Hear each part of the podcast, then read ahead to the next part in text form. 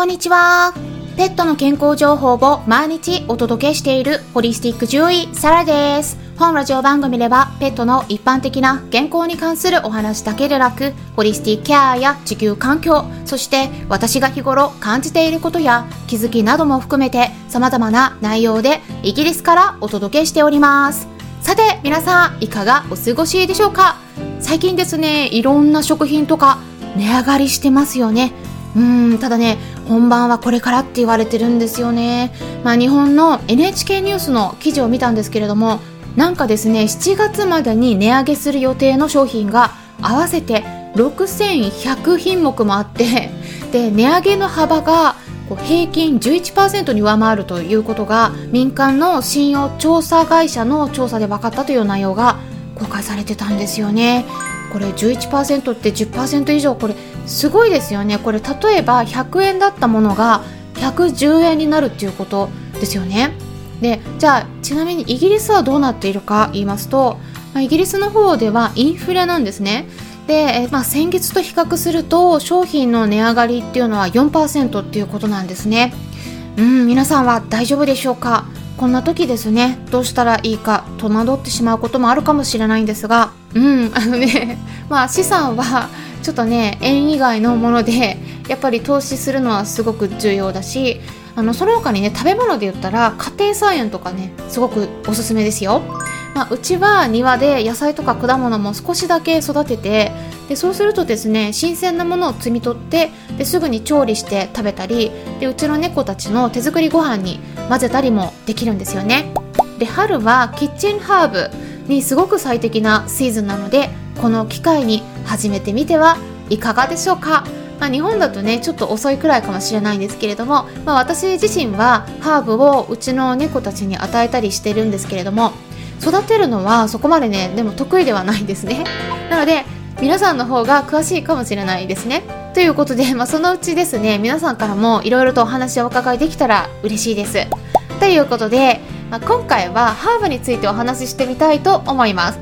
皆さんはアダプトゲンっていう言葉聞いたことありますかね？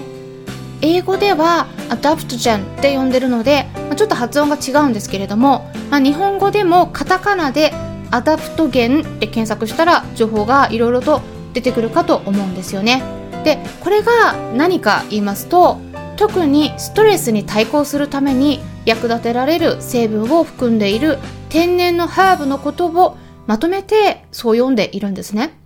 で、アダプトゲンのこの adapt っていうのは適応するとか順応するって言った意味がある英語なんですよね。で、様々なストレスに対して体を適応させるためのハーブというのがアダプトゲンって言っているんです。で、今考えられているのは70種類以上のハーブがアダプトゲンとみなされてるんですがこの概念っていうのは大元は今から数千年前の古代インドとか古代中国までに遡って1940年代後半から研究が盛んに行われるようになったと言われているんですね。で特にこれからの春から夏にかけての時期っていうのはこう気温が一気に上がってきて紫外線も強くなってきたり、まあ、日本だと黄砂とか PM2.5 の問題もあったりして、まあ、そういった外からのストレスの原因になるような刺激が増えたり、まあ、それだけではなくて4月っていうのは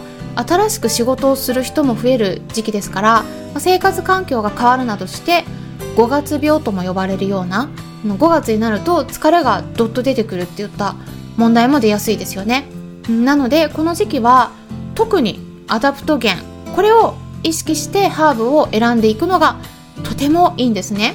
もちろんワンちゃん猫ちゃんにも与えられるものがあるので今回ですね少し紹介したいと思います、まあ、一つですね。でアダプトゲンとして有名でもう最もね手に入りやすいのは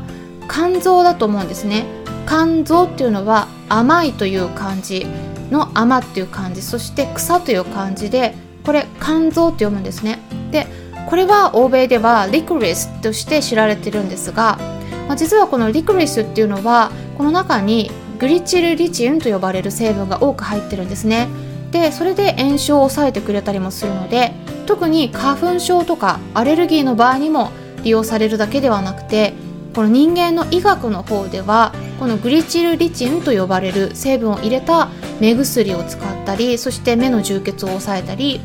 あとは美白の効果も持っているので化粧品とか医薬部外品の中に入ってたりすることもありますね、まあ、リコリスもハーブ系の美容系商品に多く含まれているので皆さんが利用している化粧品にももしかしたら入ってるかもしれないですよ。なのでチェックしてみて入ってるって気づいた方いらっしゃったらぜひコメントの方からでもお知らせいただけたら嬉しいです。でリコリスはほとんどの病気の子でおすすめしますね、まあ、若干甘みがあるのでハーブをブレンドしてチンキを手作りする時にも入れることで味がマイルドになるといった利点もあるので、まあ、うちの猫たちに与えているハーブのチンキにも入ってます。ただし、ちょっとね、ステロイドに近いような作用を持ってて、えー、ナトリウムを体に留めておいて、カリウムを減らしたりするんですよね。なので、まあ、例えば心臓病がかなり進行してて、体の中に水が溜まりやすい状態になっているとか、クッシング病になっている場合、あとは、これは猫ちゃんに多いんだけれども、あの慢性腎臓病で血液中のカリウムの数値が下がってくる時あるんですね。でこういう場合はねちょっと注意した方がいいことがあります、まあ、とは言っても薬としてグリチルリチンを与えるわけではないしハーブティーで与えるとかちょっと濃度の薄いものを与えただけでは大きな問題にはなりにくいので、まあ、そこまで極端に怖がらなくて大丈夫です。でリコリスはワンちゃん猫ちゃんのハーブ療法ではもう本当に欠かせない主力メンバーの一つですね。で他にも免疫の機能を調整して腫瘍細胞が増えないように抑える抗がん作用があったりあとは肝臓を保護する作用もあって肝臓の数値を下げたりそして胃腸に対しても消化不良を減らしたり胃潰瘍から守ったりするなどといったことが研究でも認められていたりするんですよね。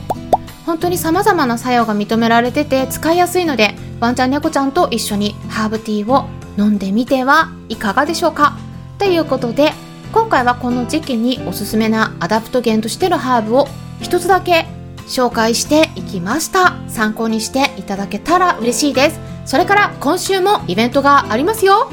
今週は4月27日の夜7時半からクラブハウスのペットのホリスティックケアクラブにて軽くお悩み相談会を開催しますのでこちらはどなたでも参加できるイベントになりますから興味のある方はぜひご参加ください。